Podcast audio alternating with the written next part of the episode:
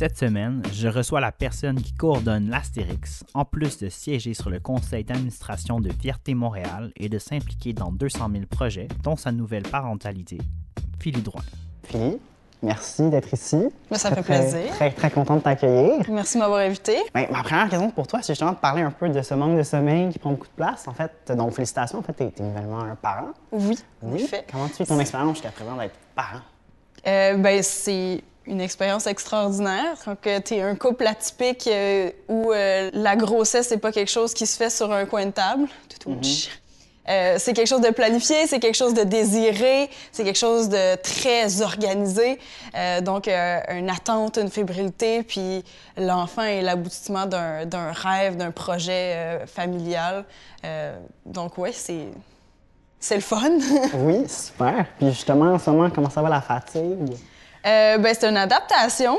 Tu passes euh, d'être la personne la plus importante dans ta vie à être la deuxième personne la plus importante dans ta vie. Donc, euh, de prendre le beat d'un autre être humain qui a des besoins euh, nettement différents des tiens, euh, qui a besoin de manger beaucoup autant que dormir. Ben, qui est complètement dépendant de toi, en fait. En fait, dépendante ouais. de toi. Ben, dépendante de, ben, de sa mère, de la personne qui l'a porté au niveau du lait. Euh, parce que c'est pas moi qui nourris mon enfant. Je le blanchis, par exemple. Ça, je fais beaucoup de lavage. OK. Cha- Chacun ses tâches Chacun associées, ses là. tâches associées avec euh, ses fonctions corporelles. Cool, cool. Puis comment ça se vit aussi d'être parent, mais d'être à la fois être une personne non-binaire?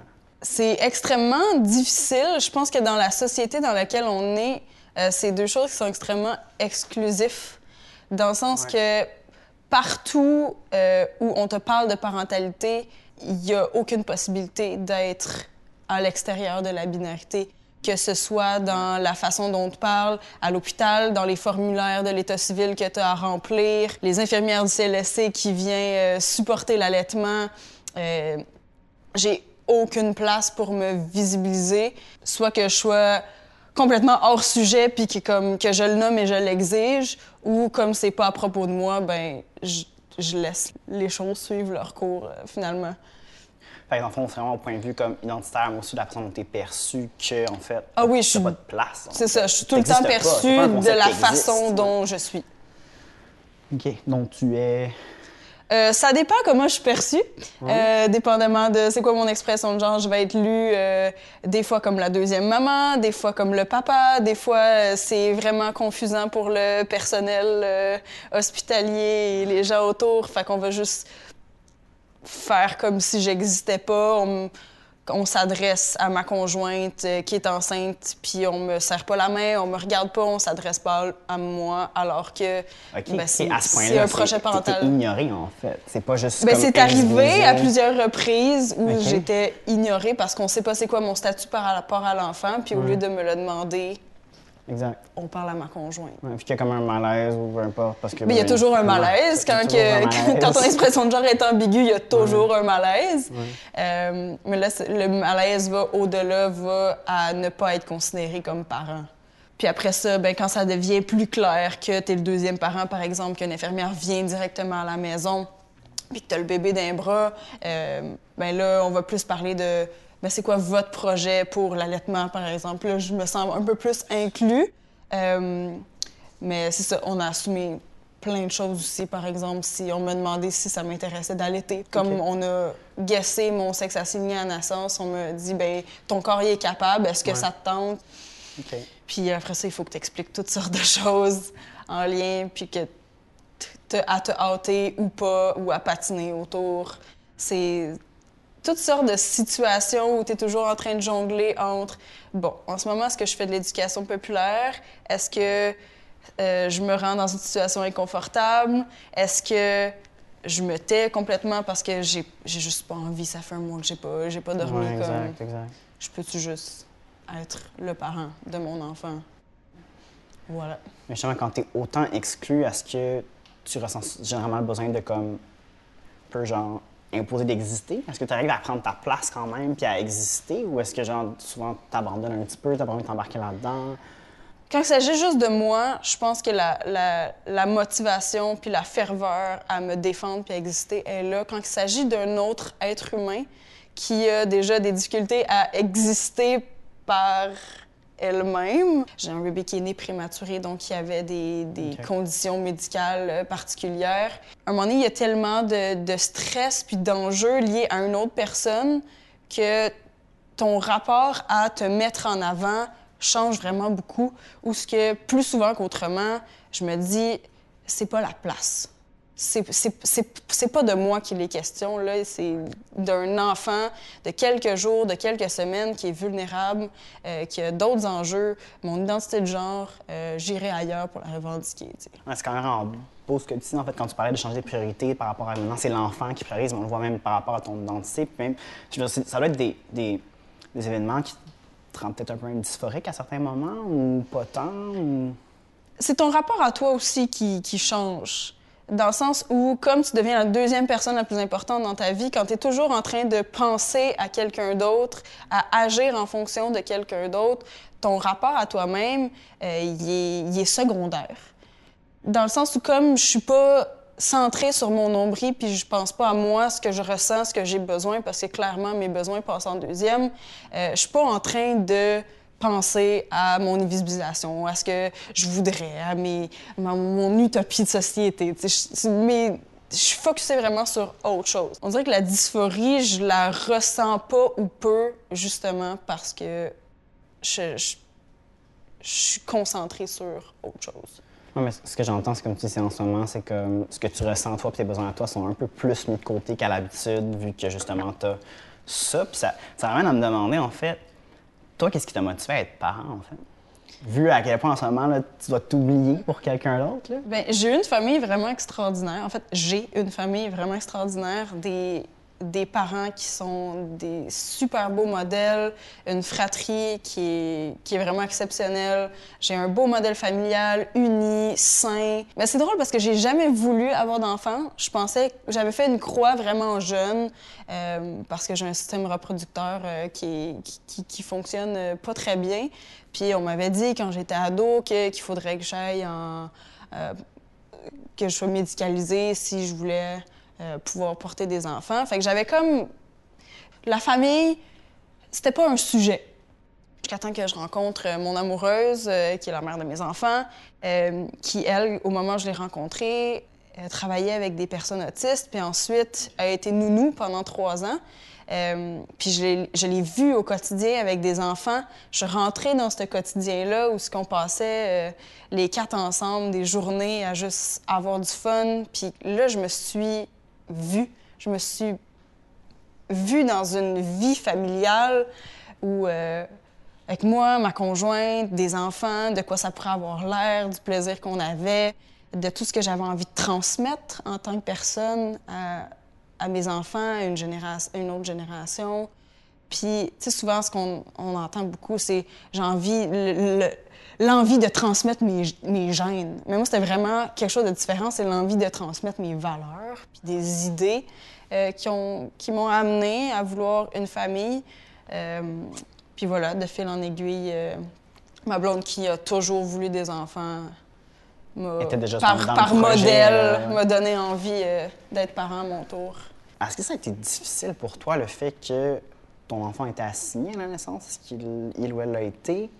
Oui, dans le sens où euh, au Québec, en ce moment, on n'a pas le choix pour avoir, pour, ben, pour avoir euh, une certificat de naissance, carte d'assurance maladie, euh, si on veut que les formulaires soient valides pour avoir le- la sécurité sociale, il faut assigner un sexe à la naissance. Il y a des gens qui décident de ne pas le faire, puis de dire que c'est plus important de confronter le gouvernement puis les systèmes en place. En n'assignant pas à la naissance. Est-ce qu'on peut avoir comme un X sur un certificat de naissance ou quelque chose en ce moment? ou- Au Québec, on peut pas. On, veut pas? On est quand même un- obligé pour avoir un certificat de naissance, en fait. Ça? Euh, oui, on est obligé de, de cocher la petite case. Euh, je sais qu'à Sainte-Justine, euh, quand l'enfant naît, à l'interne, il y a mâle-femelle indéterminé. OK. Ils sont bien conscients qu'il y a des enfants intersexes qui naissent dans leurs hôpitaux. Mais ensuite, quand il vient le temps de, le- de faire le formulaire de l'état civil, tu as deux cases et tu dois en choisir une ouais. euh, conforme aux, aux caractéristiques génitales externes de ton enfant. OK. OK. Mais tu vois, je me demandais, je suis un peu toi, est-ce que ça a été comme difficile d'accepter ça ou comment tu te positionnes par rapport à ça? Bien, l'acceptation a été faite avant, dans le sens où je savais que j'avais pas le choix de le faire pour que mon enfant ait accès à la sécurité sociale, à une carte d'assurance maladie, à des papiers. Ma conjointe puis moi, on a décidé qu'on allait assigner un sexe à la naissance euh, pour avoir accès à cette protection-là. Euh. On se voyait pas priver notre enfant de services de santé gratuits euh, parce que notre combat. Mais c'est ça, il y a beaucoup une idée de. Le combat du genre, c'est notre combat, c'est mon combat personnel. Euh, évidemment que ça va avoir un impact majeur sur mes enfants, sur la façon dont je vais les éduquer. Mais c'était quand même important pour nous de ne pas transférer systématiquement un combat euh, qui n'est pas celui de mes enfants. Ouais, ne pas qu'en fond comme mettre tout ce gros combat-là qui t'appartient, qui est quand même un gros combat sur. Sur le dos d'un enfant qui n'a rien demandé, exact. puis qui, pendant plusieurs années, ne sera pas en mesure de se défendre, ne sera pas en mesure d'expliquer, euh, ou qui peut-être n'aura pas envie. Tu sais, ça. Je pense que si un jour mon enfant décide que euh, c'est son combat, euh, je vais l'appuyer, mais ça se peut que mon enfant soit autiste ou développe un, un handicap, puis que ça soit ça son combat. Puis à ce moment-là, mon combat va probablement changer. Ou euh, je vais emmener deux parallèlement. Est-ce que tu élèves présentement ton enfant de façon comme non genrée? Est-ce que c'est l'intention que vous avez pour l'instant? Je pense qu'on a décidé de mettre notre énergie dans offrir le plus de choix possible à notre enfant, puis euh, d'amoindrir le plus possible les stéréotypes. Euh, on a décidé de genrer notre enfant conformément à son sexe assigné à la naissance euh, parce qu'on est dans un cercle social où il y a beaucoup de gens qui sont peu éduqués, qui sont pas au courant, euh, qui vont un jour changer une couche, arrêter d'utiliser le pronom neutre, par exemple, et de contaminer tout le monde. Pour se dire par des soucis de facilité, on va genrer notre, euh, notre enfant euh, conformément à son sexe assigné à la naissance. Cela dit, nous, on va continuer de faire le travail d'éduquer les gens autour de nous euh, et de donner le choix à notre enfant de s'autodéterminer. Euh, si mon, mon enfant va savoir qu'on utilise un certain pronom euh, avec elle, mais que si un jour elle décide que c'est pas ça ou qu'elle a envie d'essayer différents pronoms de différentes identités, différentes expressions de genre, elle aura toute la liberté de le faire. Donc, dans le fond, tu élèves ton enfant de façon super anti-oppressive par rapport au genre, ce qu'on aimerait en fait, ce que tout le monde fasse pour justement que ce soit comme le moins style possible si jamais l'enfant s'avère à pas être cis en fait. Exactement. Ouais. En fait, ce que je me dis, c'est que des mots, ce sont juste des mots. Ce qui est dangereux, c'est le sens qu'on y accorde. Dans le sens que si le pronom euh, de mon enfant n'est pas porteur d'un rôle social, d'attente prédestinée, euh, j'ai l'impression que mon enfant va se sentir plus libre d'être qui il est, euh, même si des mots lui ont été imposés à sa naissance. Parce que je pense que tu vas être un super parent. Merci, j'espère. C'est, Ah. C'est- quand c'est la première fois que tu fais ça, tu te lances un peu dans le néant. Tu fais comme, Ouais. OK, je vais faire du mieux que je peux, puis Ouais. au pire, on en fera un deuxième ou un troisième pour se On se rattraper. rattrape sur ça. Mais non, moi, honnêtement, je suis quand même très convaincu que tu vas faire un super, super parent, puis je suis vraiment, vraiment, vraiment content pour toi. À travers ton discours, il y a quand même une chose qui est montée beaucoup, c'est ton militantisme. Qu'est-ce qui t'a amené à vouloir te défendre autant de luttes, autant de causes? Euh, je pense que toutes les causes qui touchent à l'oppression des groupes marginalisés me Ouais. Euh, je pense pas qu'il y a une cause plus importante qu'une autre. Je pense pas qu'on devrait prioriser une oppression plus qu'une autre. Je pense que comme société, on se tire dans le pied de donner certaines, de donner un ordre d'importance à qui a le monopole de l'oppression. Euh, cela dit, euh, je mets plus de temps euh, sur les causes LGBT, euh, sur euh, à défendre les droits des personnes trans, des personnes non-binaires, parce que c'est un enjeu qui me touche personnellement. Donc, euh, je me sens légitime d'aller défendre sur la place publique. Pour tous les autres combats euh, qui sont pas les miens, euh, je me sens le devoir de, de les défendre comme alliés. Ouais. d'aller euh, utiliser mes privilèges, les espaces auxquels j'ai accès, parce qu'à travers mon travail, j'ai accès à des espaces de décision, des, des, des, gens qui font de la politique, des députés. Donc, cet espace-là me permet d'aller mettre de l'avant certains problèmes, certaines problématiques. Euh, puis je me fais le devoir de ne pas défendre seulement celles qui me touchent, mais aussi euh, des gens qui n'ont pas accès à ces espaces-là, euh, qui portent des combats mm-hmm. aussi importants que les miens, puis que les gens de ma communauté. Justement, tu, tu parles d'espace pour pouvoir véhiculer ton message, pour faire de l'activisme, en fait. Puis je sais que tu as quand même de plus en plus de place dans les médias. Je pense qu'on peut se permettre de dire ça. On peut se permettre de dire ça, ouais, oui. Oui. Comment tu te sens par rapport à ça? Je dirais-tu encore en prendre encore plus? Le fait que j'arrive dans des médias, c'était pas un, avenue calculée. Je me suis pas, euh, je me suis pas dit à un moment donné dans ma carrière, je vais faire de la télé ou je vais faire de la web série ou je vais faire euh, des entrevues. Euh, de par ce que j'incarne, de par ma position professionnelle aussi, j'ai un mandat de défense de droit euh, parce que la coalition pour laquelle je travaille fait de la défense de droit. Puis, de fil en aiguille, euh, je me suis rendu compte qu'il y avait beaucoup de gens qui s'intéressaient à ce que j'avais à dire, puis qu'il y avait surtout un momentum social sur les enjeux trans, euh, puis qu'on les, les communautés trans voulaient qu'on parle de plusieurs profils, de plusieurs enjeux, parce qu'on était tanné que les personnes trans soient toujours dépeintes d'une seule et même façon, Ouais. hyper stéréotypée. Ouais. Euh, Sans nommer L'intérêt, personne. sans nommer personne. Euh, Et euh, plusieurs fois où j'étais tentée de. Tu sais, on me, on, on me demandait, puis j'étais comme, est-ce que je suis la meilleure personne pour parler de ça? J'ai pas d'expérience, euh, j'ai jamais fait ça.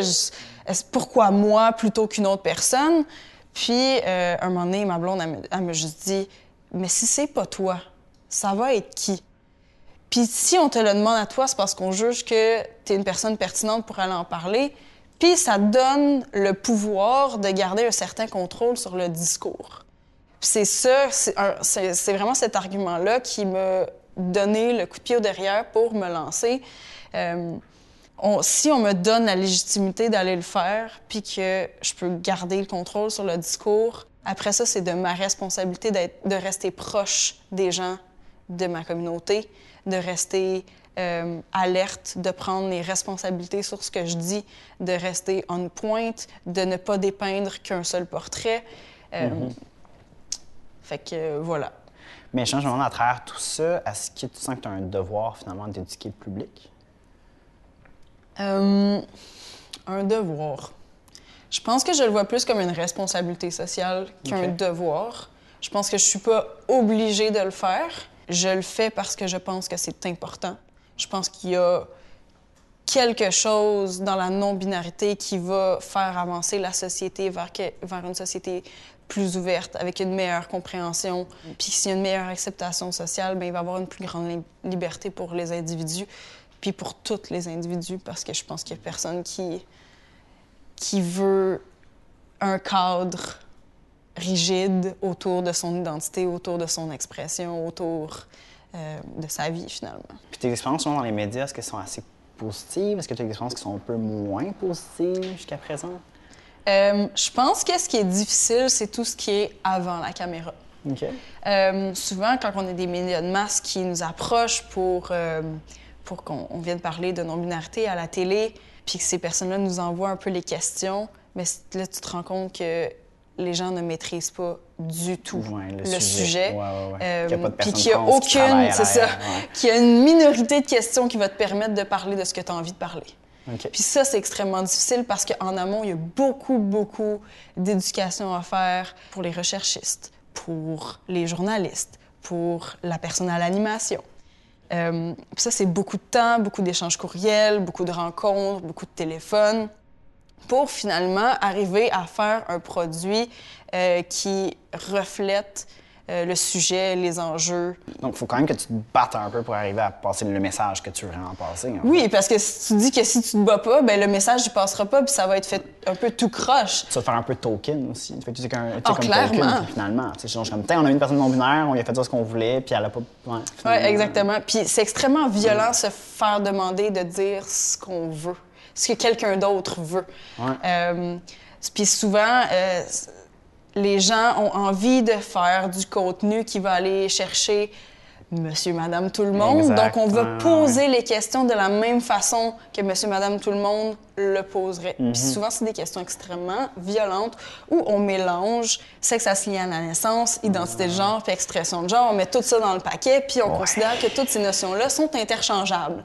Euh, ce qui fait que quand on donne une entrevue, puis que toutes ces notions-là sont interchangeables, ben tu passes plus de temps à Démêler, démêler ouais. ça que à finalement parler de ton en- identité puis que de tes réalités au quotidien. C'est un peu, c'est un peu ça l'enjeu. Ça peut être frustrant. Ouais, c'est comme si quelqu'un qui voulait parler d'immigration euh, utilisait les concepts interchangeables d'origine ethnique, de culture et de religion. On s'en sortirait pas, mais c'est un peu la même chose. C- comment qu'on fait pour traiter d'un sujet euh, si on ne maîtrise pas les concepts qui sont à la base de ce sujet-là? Ben, merci beaucoup, Philippe, pour ton temps. Mais en fait, pour conclure, comment tu te places par rapport à euh, certains de tes privilèges ou de tes oppressions, à ton choix? Euh, je pense que se positionner par rapport à ses privilèges, c'est un acte d'humilité quotidienne, surtout quand on le, le reproche. OK. Souvent, euh, euh, oui, oui, je connais mes privilèges, je connais mes oppressions, mais quand, on- quand tu fais un faux pas, quand tu réagis mal ou que tu réagis pas, ou que tu dis un mot euh, que, qui, qui- potentiellement blesse, ben, à ce moment-là, c'est normal d'être sur la défensive, mais quand euh, tu fais ton travail d'allié puis que tu es, vraiment prêt à être humble à propos de tes privilèges, ben, c'est là que tu prends un step back. Je suis consciente que j'ai des privilèges, je suis aussi consciente que j'ai des oppressions. Euh, je pense que faut rester très tu sais, souvent, il y a des gens qui servent de leur oppression pour justifier d'oppresser d'autres gens. Ouais.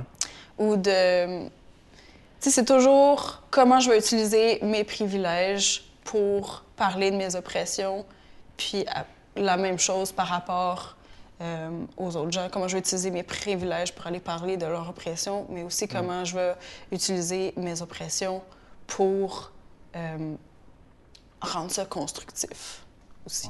Euh, cela dit, c'est beaucoup plus facile à dire qu'à faire. Mais je pense que c'est toute la, la- la posture puis le- les enjeux que n'importe quel activiste euh, Mhm. aurait presque aussi sur quand on fait du pour et par, en fait, de savoir se positionner à travers un peu tout ça. C'est.